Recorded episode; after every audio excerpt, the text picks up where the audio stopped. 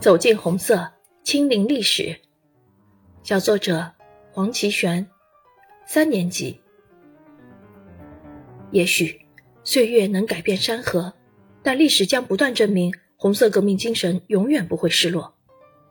寒假的一天，我和小伙伴们来到了萧山抗战纪念馆进行参观。我一走进纪念馆，就看到了五个红色的大字：“我们的战斗。”这几个红色的大字让我感觉到，我们现在的幸福生活是革命先辈们用他们的鲜血铸就的。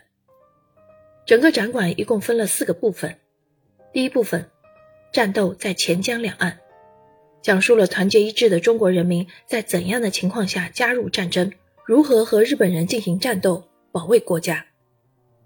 第二部分，颠沛流离的生活，分别从普通百姓和抗战士兵的视角。讲述了当年老百姓悲惨的痛苦生活，以及战士们在战场上奋勇杀敌的悲壮、不幸被俘后的惨烈生活。第三部分，在和尚殿的日子，讲述的是领导们亲临萧山，对萧山的抗战工作予以肯定赞赏。